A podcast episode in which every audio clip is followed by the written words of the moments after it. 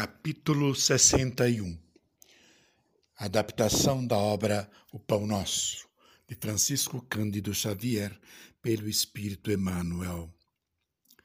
O homem com Jesus. Fiquem sempre alegres no Senhor. Repito, fiquem alegres, que a bondade de vocês seja notada por todos.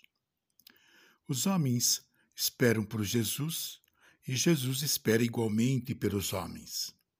Ninguém acredite que o mundo se redima sem almas redimidas.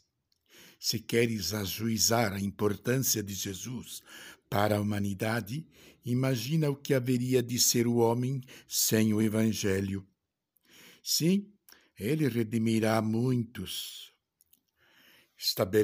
Estenderá o, o amor e a verdade, a paz, a luz levantará enfermos e ressuscitará os mortos, mas não basta fazer de Jesus o benfeitor que cura, protege.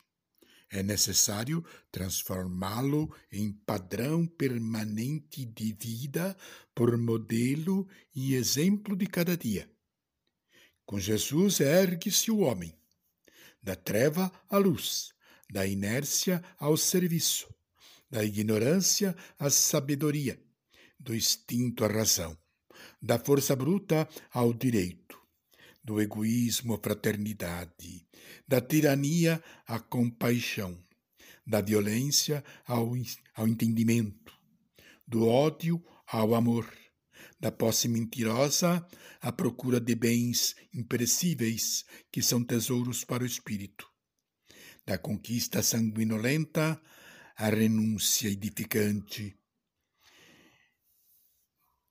da extorsão à justiça, da dureza à piedade, da palavra vazia ao verbo criador, da monstruosidade à beleza, do vício à virtude, do desequilíbrio à harmonia, da aflição ao contentamento, do do pântano ao monte, do lodo à glória.